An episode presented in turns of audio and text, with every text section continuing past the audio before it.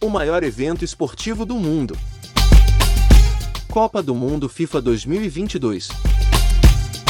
Aqui e no Catar se fala futebol.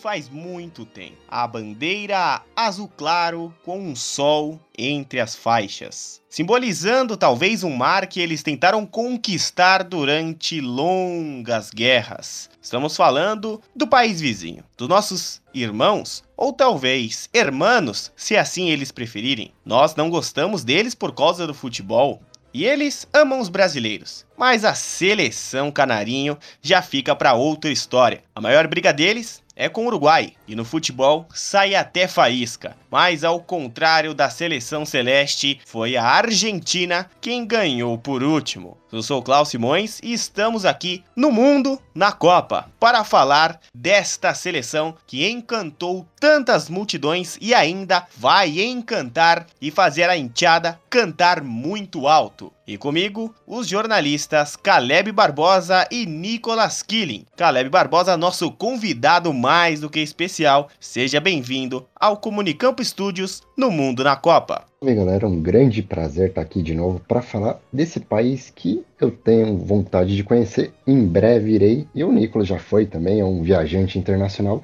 e tem muita coisa para falar, não só do futebol, mas política e cultural também. E ele que já visitou esse país e de tantos alfajores em seu bolso, ainda não teve o prestígio de acompanhar uma final da Copa Argentina em loco. Mas quem sabe em breve. Nicolas Killing, seja bem-vindo. Buenos dias, buenas tardes ou buenas noches para quem vai ouvir e não ouvidar este podcast. Agradeço mais uma vez poder estar aqui com vocês e falar de uma seleção excelentíssima. E muito antes de falarmos do futebol, que já foi de Batistuta, Maradona ou Lionel Messi, vamos trazer pontos específicos, talvez turísticos ou simplesmente especiais. Nesta América Latina que tanto envolve o amor, podemos começar com esta torcida argentina. E falando em torcida argentina, Caleb Barbosa, os outros esportes deste país chamam muita atenção. E agora você vai falar um pouquinho desses esportes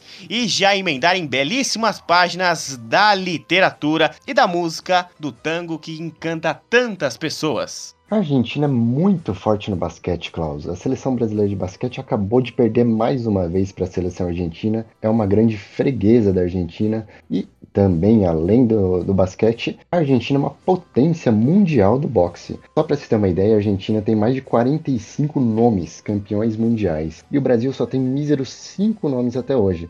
Um dos mais famosos entre os argentinos está, estão né, Carlos Tino Maidana, Carlos Monson e Brian Castanho, um boxeador atual muito bom e que ganhou o título em cima de um brasileiro, inclusive. E além disso, a Argentina é muito boa no rugby também. E além de, a gente falar desses outros esportes, na Argentina a gente tem 29 clubes profissionais em Buenos Aires, Klaus. Tem ideia do que é isso?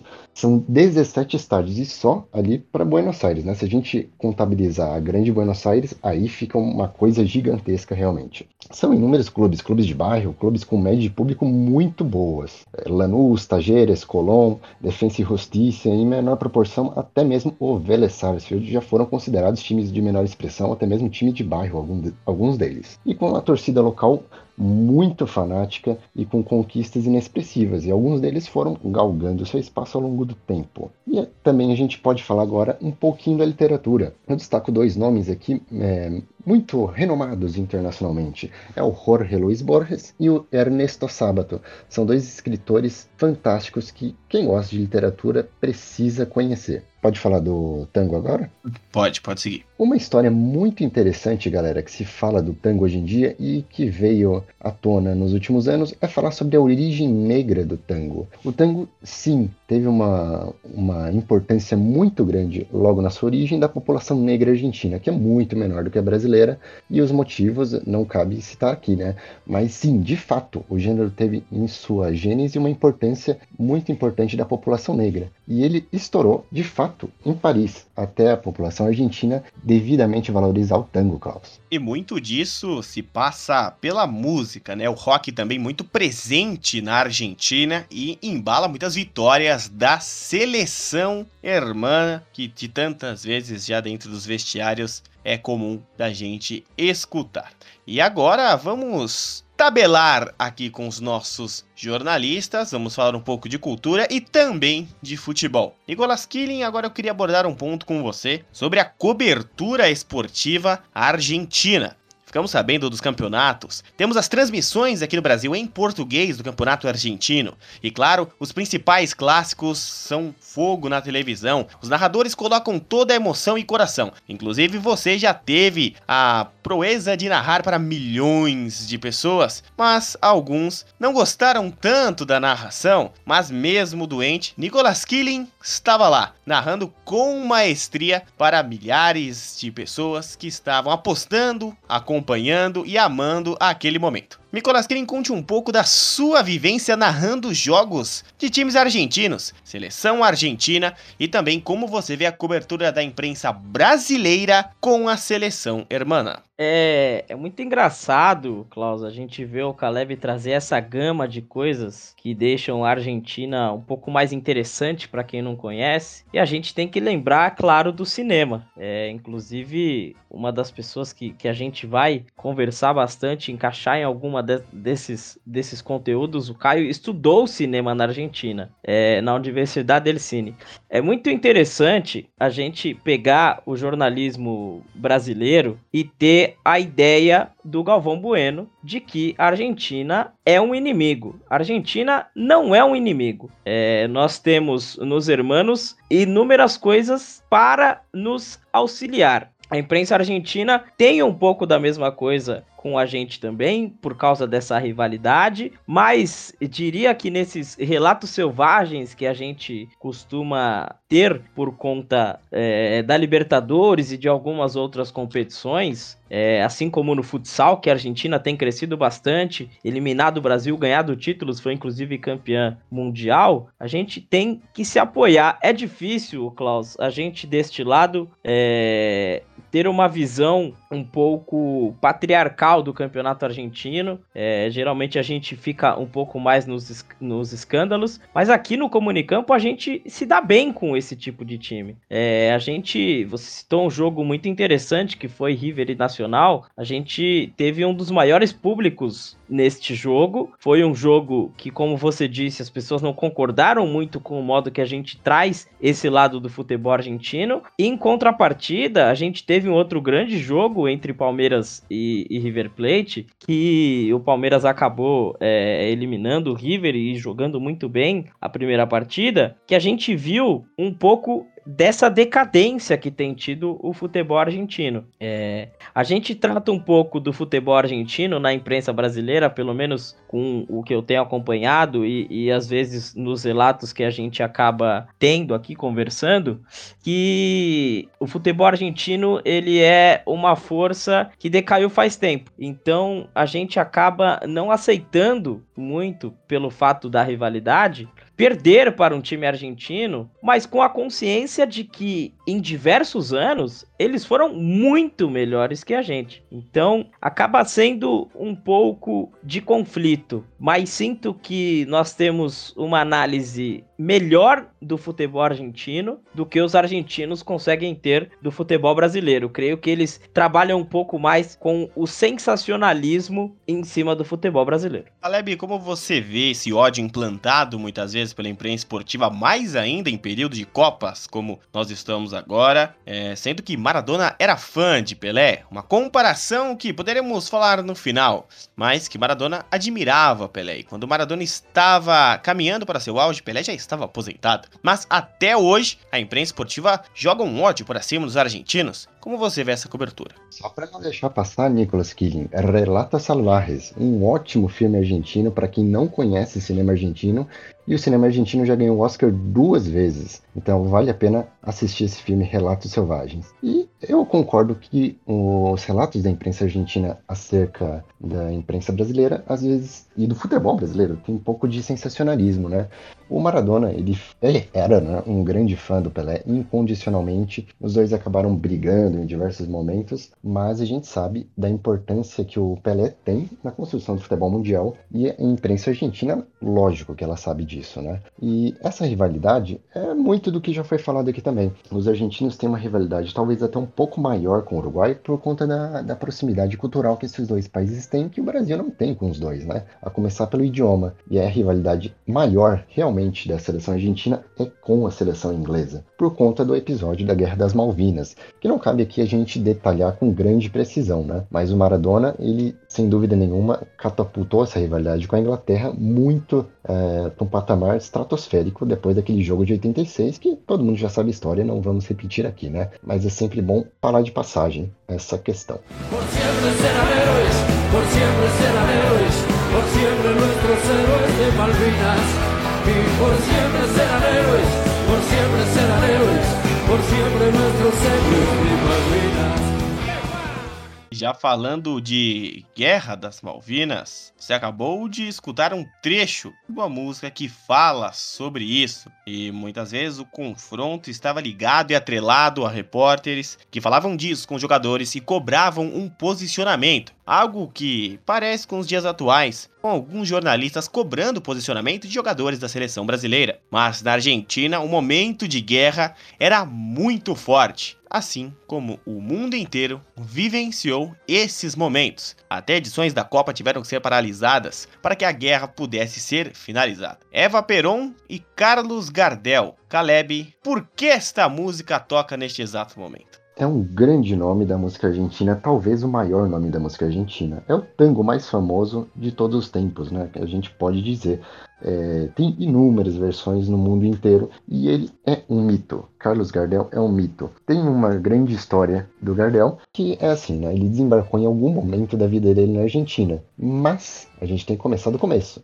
Gardel nasceu em Toulouse, na França. No entanto, tem gente no Uruguai que afirma que o cantor nasceu lá. Olha só, nasceu na cidade de Taquarembó, segundo os uruguaios, com base em supostos documentos, né? Isso nunca foi provado e até hoje é uma lenda. O próprio cantor sempre desconversou sobre sua origem para aumentar ainda mais o, os rumores, né, do mito. Assim como Jorge Benjor aqui no Brasil sempre foge a respeito da sua idade, né? Brincadeira à parte, a gente pode é, afirmar com certeza que o Gardel ele foi um, um grande mito sul-americano e o fim da vida dele foi muito triste, né? Ele acabou falecendo num acidente aéreo enquanto excursionava. O acidente aéreo aconteceu na sua turnê enquanto passava pela Colômbia. E tem uma história muito interessante, Klaus, que eu quero relatar já aqui. Porque o Carlos Gardel, ele pediu ao pai de um garoto que ele conheceu nessa turnê, que ele acabou morrendo, para levá-lo junto com a sua banda de apoio. Mas aí o pai do menino não deixou por conta da idade, tinha 13, 14 anos. O garoto se chamava Astor Piazzolla. É a maior, segunda maior lenda do tango argentino. E a Eva Perón Claus, ela foi conhecida como a mãe dos pobres lá na Argentina, foi primeira dama do então presidente Juan Domingo Perón e ela foi um mito. Por quê? Porque quando ela morreu, o, o corpo dela é, virou procissão, assim como o do Carlos Gardel. Eu coloquei os dois aqui porque, sem dúvida nenhuma, foram as duas personalidades que, quando faleceram, além do Maradona recentemente, teve um grande apelo popular na Argentina. E eu coloco outros dois nomes que estão vivos, ainda que pode haver esse tipo de, de procissão em torno deles, que é o Índio Solari e o Charlie Garcia. São dois cantores, dois roqueiros argentinos que arrastam multidões por onde passam com seus shows. E já os dois, né, têm uma saúde debilitada, mais de 70 anos. Pode ser que, infelizmente, daqui a alguns anos isso aconteça, mas são personalidades argentinas que a gente tem que relatar aqui também.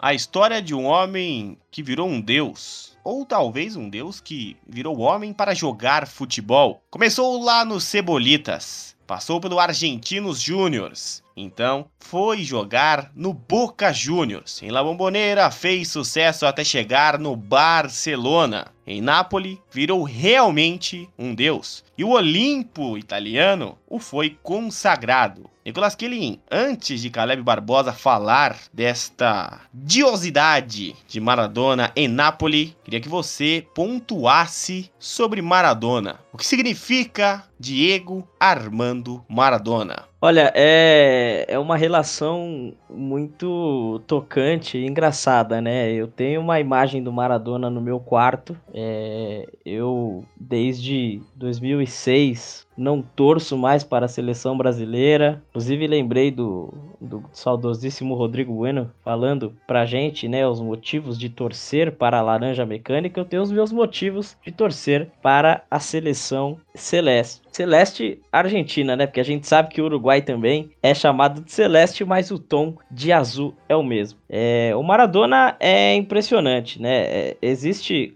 claro, pegando um pouco dessa linha que o Caleb citou do, do Pelé, é, o Maradona, assim como o Eusébio, é o Pelé. Cada, cada país tem o seu Pelé, né, Cláudio? Mas se a gente for pensar Puscas ou de algum outro modo, eu diria que cada país tem o seu Maradona. O Maradona é uma pessoa daquela que é totalmente idolatrada pelo seu país, pelos feitos dele, principalmente os feitos contra é, a Inglaterra, as copas que ele deu ao país e por sempre ajudar o seu povo, por sempre fazer esse tipo de coisa. E a gente sabe a idolatria que o argentino tem acima do Maradona. Eu é, fiquei muito chateado quando o Maradona acabou falecendo, é, infelizmente, mas os feitos do Maradona no futebol jamais serão esquecidos. A gente tem que é, esquecer um pouco, claro que a gente sempre lembra, mas a gente tem que esquecer um pouco da vida pessoal dos jogadores, num geral, mas eles são figuras públicas, então, dentro de tudo isso que a gente trata, a gente tem que saber a escolha de um lado. É, o Maradona tem um legado impressionante no futebol mundial, impressionante no futebol argentino e, ao meu ver, é, por pura preferência, por pura afinidade de tudo que eu já vi do Maradona, eu considero o maior jogador do mundo. Mas a gente tem que entender de uma forma interessante os feitos do Maradona, principalmente levando Nápoles ao mundo. É, a gente sabe que Nápoles não é das cidades mais seguras, por muitas vezes Nápoles levou o título de ser uma cidade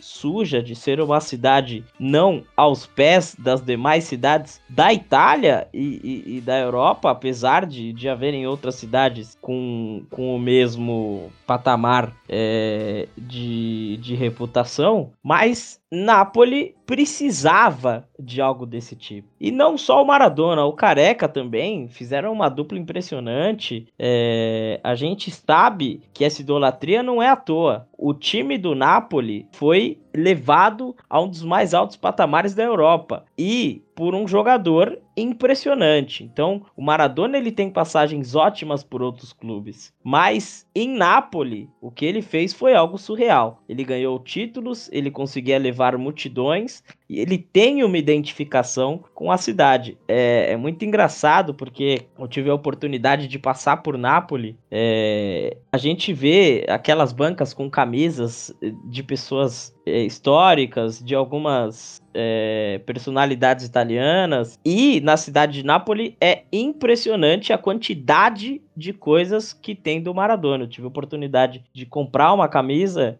falando escrito ele figlio del Vesúvio, que é o filho do Vesúvio, né? Que é o, o Vesúvio, o, o vulcão, se retratando ao Maradona como um filho de Nápoles propriamente dito. E engraçado, né? A gente poder citar isso, citar essa história, porque é uma idolatria que ela vem em diversos pontos. É uma idolatria que o jogador de futebol ele consegue se, se colocar junto da cidade, se colocar junto da história do país e a gente entender que dentro de tudo nós também temos atitudes polêmicas. E é isso que nos faz ser humanos. A gente não pode colocar o, o o jogador como se ele não fosse um humano, apesar dele ser comparado a um deus. Então, as ações é o que fazem você talvez se colocar junto do jogador, se colocar junto do que viveu aquela pessoa e conseguir fazer com que esse jogador tenha essa idolatria. Assim como a gente sabe que aqui no Brasil o Pelé tem é, as coisas, as discussões dele e tudo mais, concordando ou não, este é o Pelé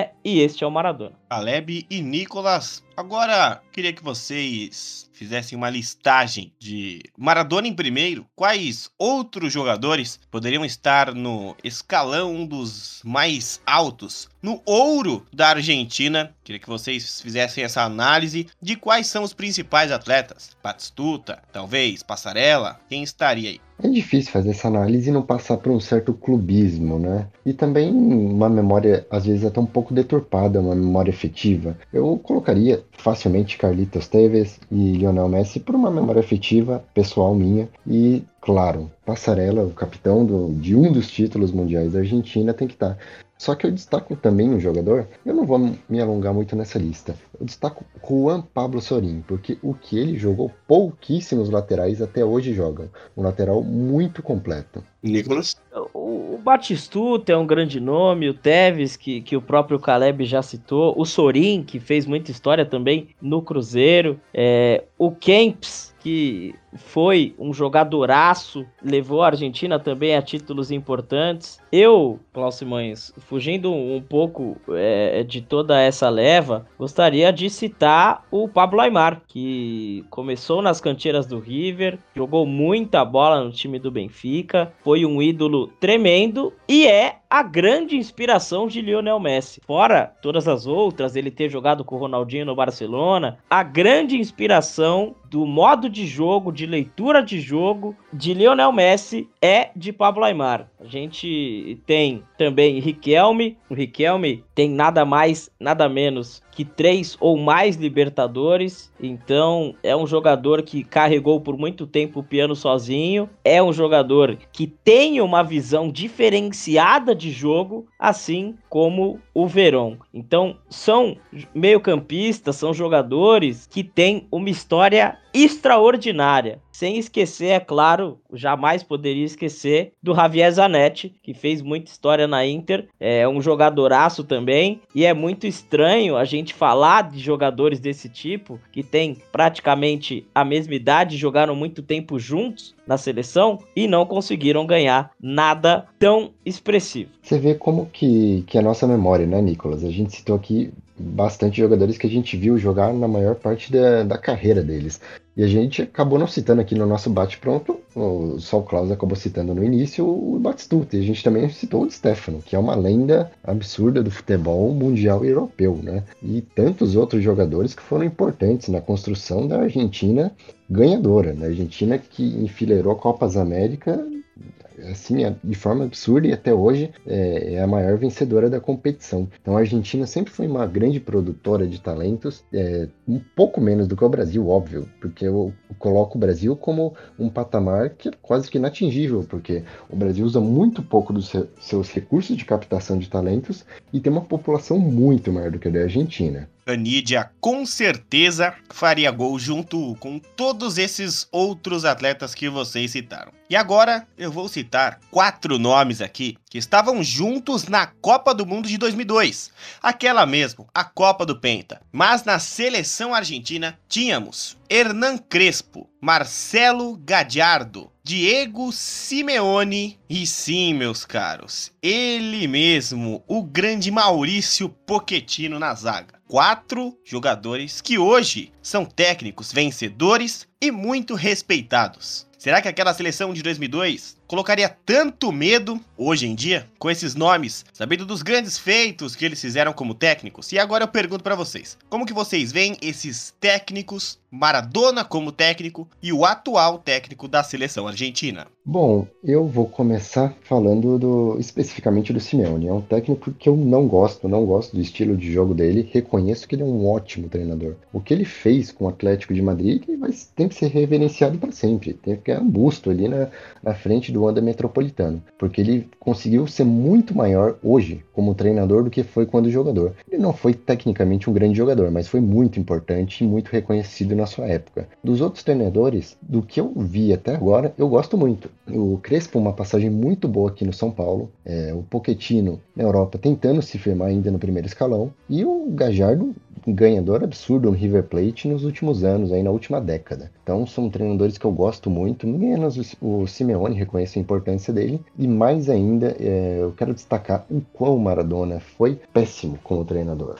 o Maradona não conseguiu fazer nenhum trabalho digno assim de, poxa, o Maradona fez esse trabalho que foi regular. Não. O Maradona simplesmente foi um péssimo treinador e assim, a gente tem que normalizar isso, né? Na era do e tá tudo bem, tá tudo bem. O jogador acaba não se tornando o grande técnico. Ao contrário, não é Nicolas, do, do grande trabalho atual que faz o Lionel Scaloni. Pouca gente confiou que o, o Scaloni faria um trabalho é, com tanta com tanta solidez na Argentina, uma seleção que perde muito pouco, nem lembro a última derrota da Argentina, e é uma postulante ao título. Foi uma seleção que saiu de um, de um ciclo muito ruim um São Paulo, quase não foi para uma Copa do Mundo, e agora tem essa solidez com o Scaloni, que era um estagiário e se tornou um, um ótimo técnico de seleções. É, o, é muito engraçado a gente citar essas seleções de ouro da Argentina, fazendo até um link com, com as seleções de ouro da Inglaterra, que não ganharam praticamente nada. É, o Maradona, até no, no México, né? A gente tem a, a, saudosíssima série do time do Dourados, do Maradona que conseguiu fazer uma revolução no time. É, inclusive tem o goleiro Gaspar Sérvio que tá jogando no Rosário Central agora. É, nem naquele trabalho o Maradona foi bem como técnico. É, é claro que não apaga todo o feito do Maradona como jogador, mas como técnico, o Maradona foi péssimo, foi horrendo em todos os trabalhos que fez. Mas o, o, o Caleb citou nessa linha de tá tudo bem, tá ok, tá ok, porque é o Maradona. Se fosse qualquer outro treinador, teria sido escrachado. Mas nessa linha, a seleção do Scaloni realmente é muito boa. A Argentina passou por um problema de zagueiros horrendos. O Demichelis é um exemplo dele. É, é, impossível você ter uma boa seleção com uma zaga ruim. Então o Scaloni conseguiu principalmente arrumar a zaga da seleção argentina. A zaga que a gente vai ver nessa Copa é uma zaga completamente diferente do que teve os outros anos. Mesmo tendo Adjala, mesmo tendo Reis, Zanetti, Colotini e Sorin, que são jogadores que para muitos de nós podem ser bons ou podem ser ruins. Mas o Scaloni é muito interessante a gente citar isso. Ele vai, ele pegou uma seleção da Itália, campeã da Euro, jogando ali esse super clássico dos, dos campeões do continente e deu uma sacolada de 3 a 0 com um baile da seleção argentina. A gente estava fazendo alguma, algumas prospecções, até algumas análises do que poderia ser é, as oitavas, do que poderia ser as quartas. É, a Argentina pode pegar a França de novo pela frente. E a gente sabe que esse plantel da Argentina está muito melhor preparado do, do que em 2018 e tem muito mais chance do que em 2014. E seguindo na mesma linha tática, vamos falar dos técnicos ainda. Vou citar um exemplo aqui para você. No ano de 2010, na Copa do Mundo da África do Sul, Dunga não levou o garoto Neymar nem o jovem Ganso, o que causou uma revolta. Agora imagine isso, anos e anos e anos atrás. Bidiardo e Menotti travam uma batalha até hoje na imprensa argentina mas Menotti não levou o jovem Maradona para a seleção que conquistaria o mundo na própria casa.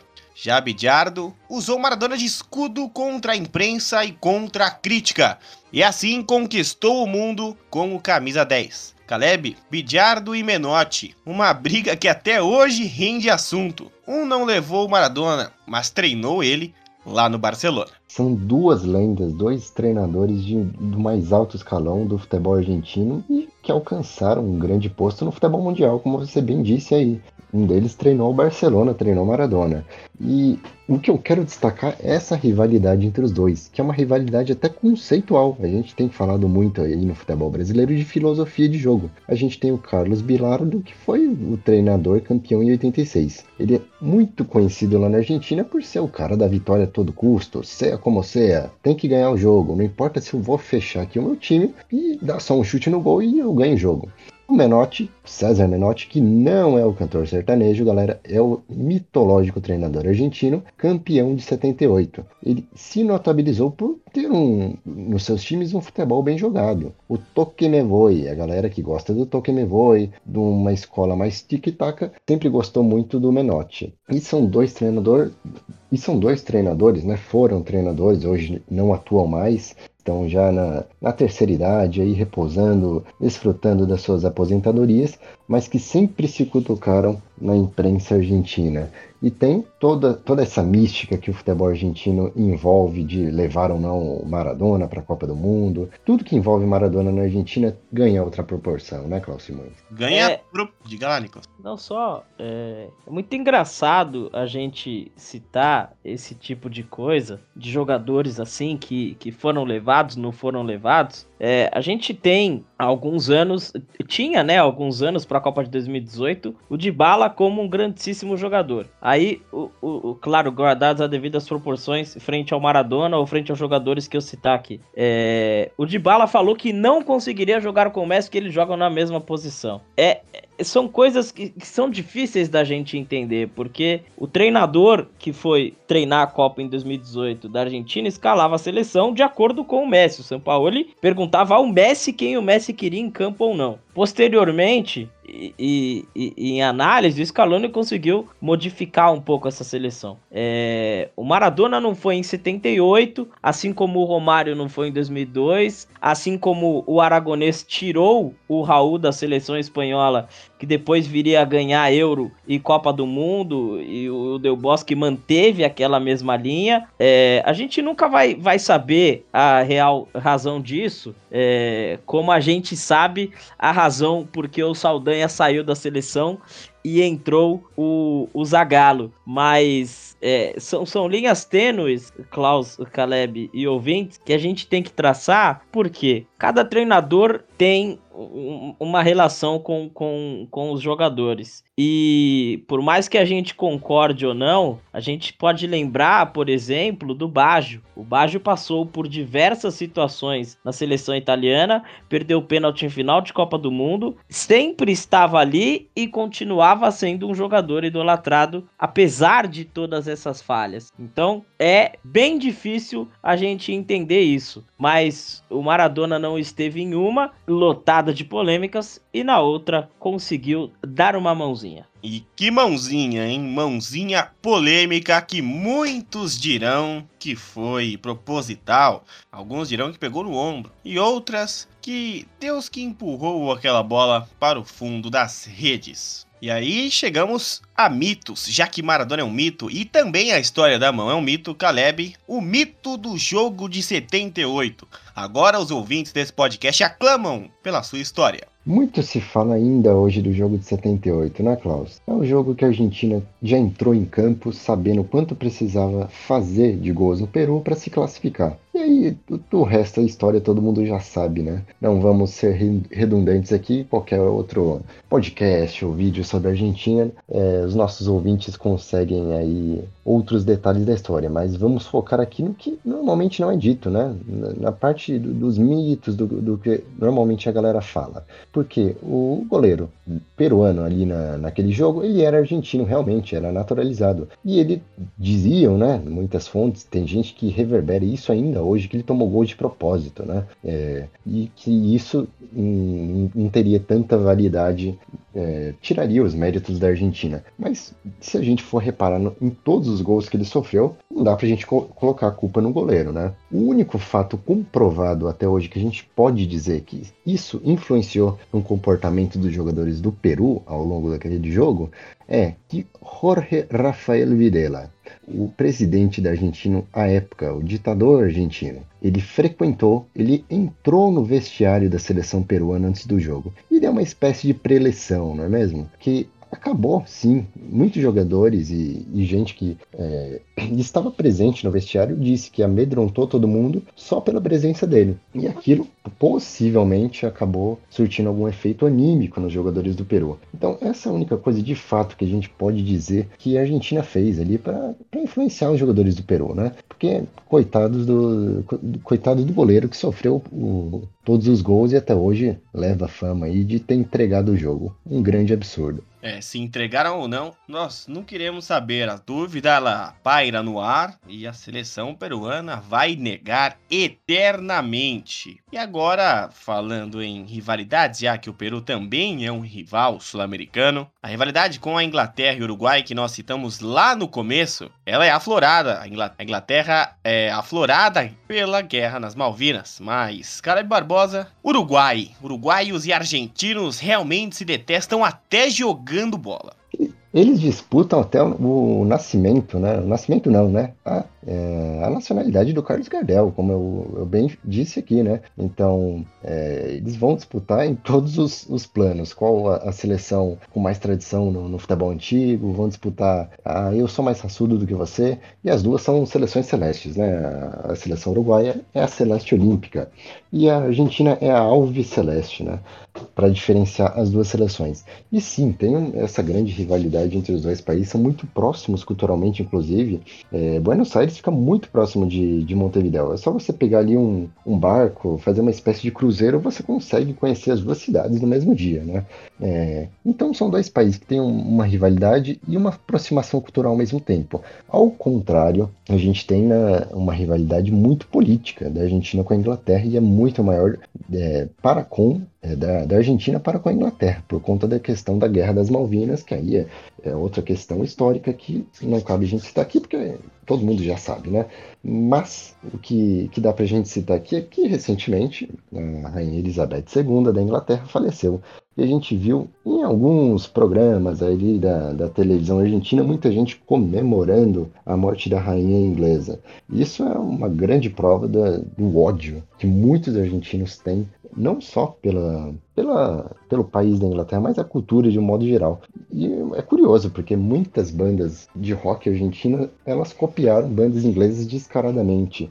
E muitos times argentinos têm nomes em inglês. Não é isso, Nicolas? É, é engraçado, né? A gente sempre fala, é, é, uma piada, a gente sempre fala, não é uma piada que dizem, né? Que o, o, o argentino é, é o latino que mais se sente europeu muitas coisas têm nome inglesas e, e, e, eles muito mais, mas acaba sendo uma grandíssima rivalidade, né? Como você bem disse, a TV aberta da Argentina estava comemorando, soltando champanhe com a morte da Elizabeth. Isso é algo marcado, isso é algo que está registrado em nossa história. E acaba sendo é, algo um tanto quanto complicado. Uma coisa que a gente não vê até faz um bom tempo são, claro que existem alguns, mas são jogadores argentinos na Premier League, bem citando um pouco dessas coisas. Eles vão jogar muito mais na Itália, muito mais na Espanha, e dentro desse levantamento são poucos que conseguem ou que jogam é, é, na Argentina. A exemplo recente, na Argentina não, me desculpem, na Inglaterra. A exemplo recente, a gente tem toda a história que fez o Agüero, mas é difícil remeter algum outro jogador que tenha feito tanta história quanto o Agüero ou que tenha perdurado tanto tempo jogando ali, fora o, o, o goleiro, que seria o Cabaleiro, jogou a Copa de 2018. Esperamos que o Julian Álvares consiga fazer isso. Mas existe realmente uma rixa fortíssima. E tudo isso passa simplesmente pela guerra que citamos também durante este episódio, né?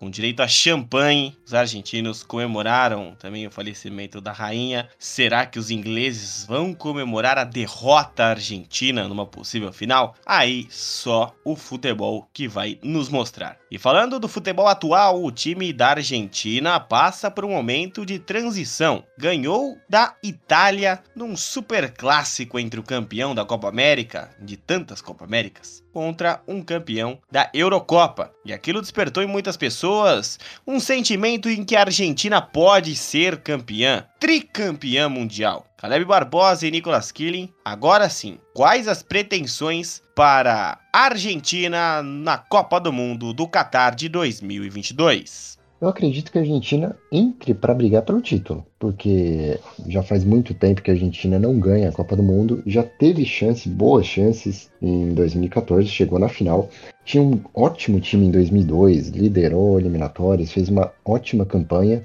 e por diversas razões acabou sendo eliminada na fase de grupos. Eu acho que a Argentina tem condições sim de, de brigar pelo título, é uma das favoritas. No entanto, eu acho muito difícil alguma seleção tirar do Brasil. Vem, vem muito forte o Brasil. Se o Brasil, se a gente escalar é, o titular e o reserva do, do, Brasil, o reserva do Brasil é melhor do que a maioria das seleções que a gente tem, é, que a gente vai ter na Copa do Catar. Mas eu acredito que é mata-mata, né? Jogo único e a Argentina já veio aqui no Maracanã recentemente e ganhou da seleção brasileira Então não é nenhum absurdo dizer que a Argentina vai entrar para competir e vai entrar pelo título. Eu acho que vem fortíssima e a Argentina tem um trauma, né? De sempre quando entrar muito sempre quando entra muito hypada, muito favorita, acaba não rendendo tão bem. Eu acho que a Argentina tem tudo para surpreender sim muita gente. Talvez não com título, mas eu acho que no mínimo na, nas quartas de final a Argentina tem que ter esse pensamento de chegar, Nicolas. É, o Caleb acha e eu tenho certeza, né? Como um belo aficionado, Klaus Simões, ouvintes e Caleb, é, eu creio que a Argentina é um dos, do, uma das fortes candidatas.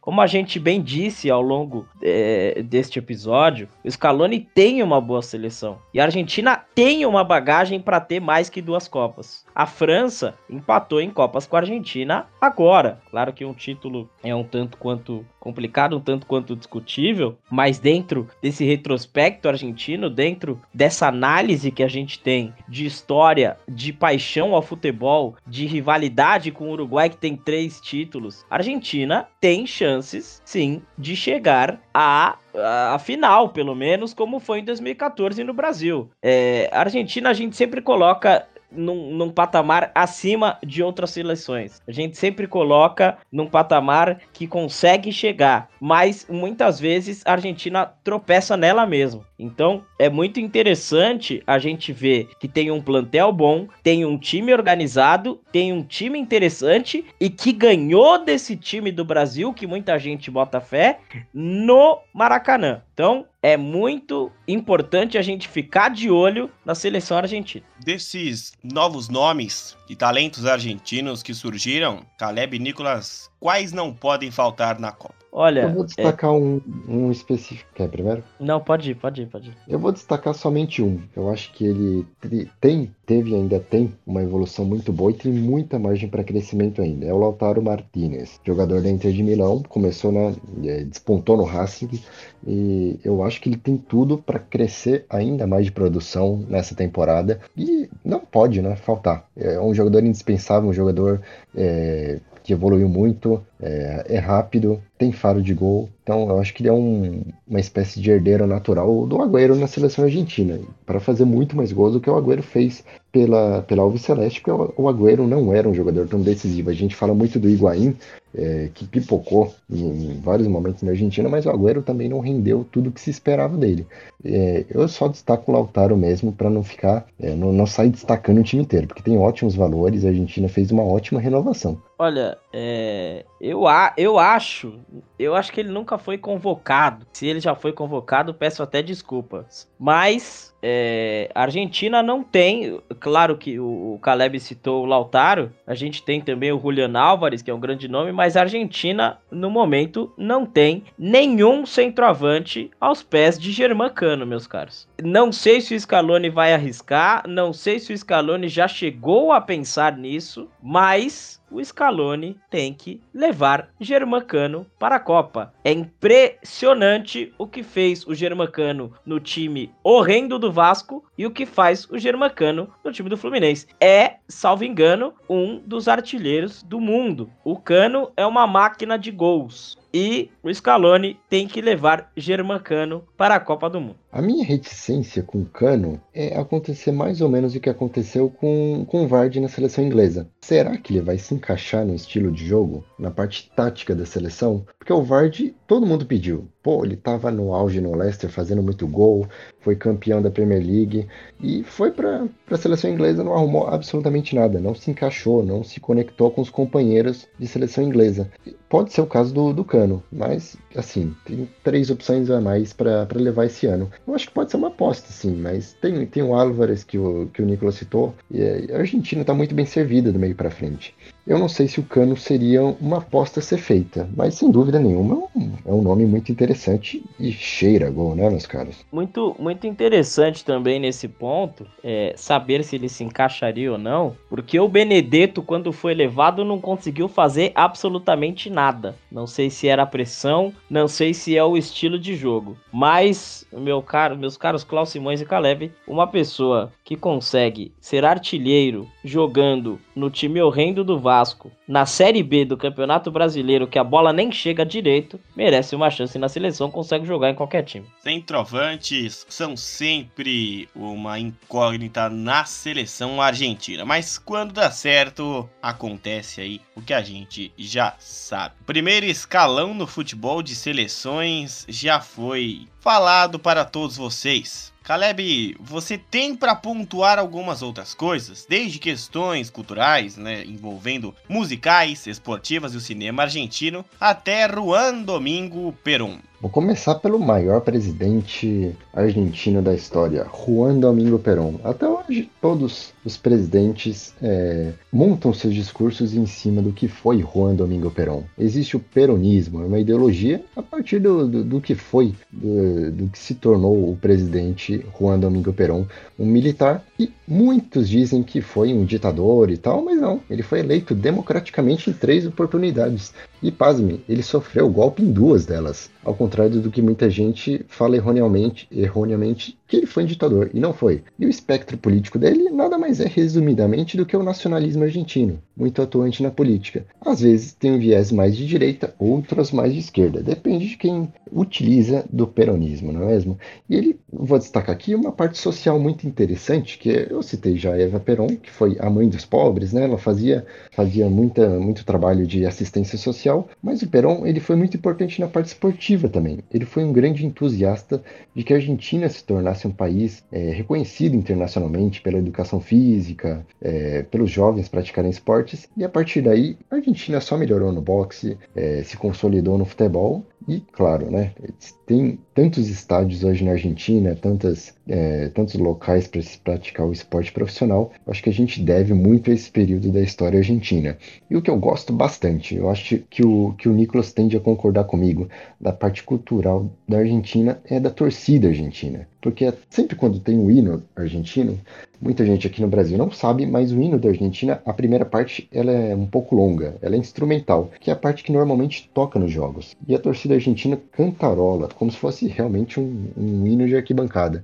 Eu acho isso muito legal. E também é, a, a, torcida argentina faz isso para bandas, bandas e artistas, é, principalmente no rock. É, tem um trechinho aí que a galera vai poder ouvir, é uma, uma enteada de uma banda argentina, foi uma banda gigantesca chamada Patricio Reis os Redonditos de Ricota. E a galera era tão apaixonada por essa banda que fazia cantos de futebol para esse, esse grande grupo de rock argentino. É, é muito engraçado a gente citar isso também, porque o, o, o Colón é um time, salvo engano, centenário, né, Caleb? Ou quase centenário. Centenário, centenário. E foi ganhar um, o seu primeiro título há pouco tempo com um grande trabalho do Eduardo, Eduardo Domingues, que agora, salvo engano, ainda está no Independiente. Então, é, a gente tem, teve, né, o, o Colón chegando na final é, da Sul-Americana no ano de 2019 e a, a banda, né, Los, Pal Los Calma aí, vou retomar. Desculpa, me perdi. A gente tem o Colón, né, que é um time centenário e chegou à final da Sul-Americana em 2019. Seguindo essa linha de torcida, seguindo toda essa linha de, de música que a gente tem, a banda Los Palmeiras, não confunda, Los Palmeiras Argentinos, cantou uma música na final em homenagem à torcida do Colón final foi entre Colón e o Independiente Del Valle. A torcida do Colón é conhecidíssima por ser de uma região que fica perto de um rio, uma região um pouco mais pobre, e eles levam o apelido do nome de um peixe, e foi cantada uma música em homenagem a isso. Então é muito, é, muito legal a gente conseguir ver toda essa representatividade que a música, que o futebol tem para o povo argentino. Não, não costumo ver esse tipo de coisa tanto no Brasil. A gente tem um pouco de cúmbia, a gente tem um pouco de rock, a gente tem um pouco de, de dessa música. É, não, não chega a ser uma milonga, mas é uma vaneira, algo um pouco mais é, animado que faz a torcida se animar muito mais e muito bonita essa festa da torcida do Colón com a banda Los Palmares. Uma coisa que eu acho bem interessante também para a gente destacar é, na, na torcida argentina é que a relação que o argentino tem com a seleção é muito diferente da relação que o brasileiro tem com a seleção. Eles têm cantos muito específicos para cantar para a seleção e aqui a gente não tem isso no Brasil. São fatos, histórias que o Brasil passam longe, talvez, dessa proximidade pelo tamanho territorial que a Argentina tem, mas os argentinos são imensamente apaixonados pela sua seleção, ao ponto de deixar de lado as maiores rivalidades e torcer mesmo que o jogador seja do time rival pelo tri campeonato mundial. Caleb Barbosa, queria agradecer a sua participação nesta edição do Mundo na Copa do Comunicampo Studios, falando dos hermanos dos argentinos. Um grande prazer falar aqui desses fatos culturais, históricos, esportivos da Argentina, um país que, que me encanta muito a cultura. E um grande prazer estar contigo, Klaus, e contigo, Nicolas. E até a próxima, meus caros. Nicolas Killing, com vestimentas argentinas, faço essas ressalvas de agradecimentos também ao senhor. Agradeço muito, Klaus Simões, agradeço muito, Caleb, a você que ouvirá este episódio da Argentina no O Mundo na Copa, feito aqui pelo Comunicamp Studios. É, é muito interessante a gente que gosta de futebol, que gosta de Copa do Mundo, poder falar de tudo isso. E vamos ficando por aqui. Klaus, do lado argentino. Diga. Antes de você encerrar, só deixa eu complementar a fala do Colom lá, porque eu achei a, a porra do nome da música. Vai lá. É, então, vamos lá.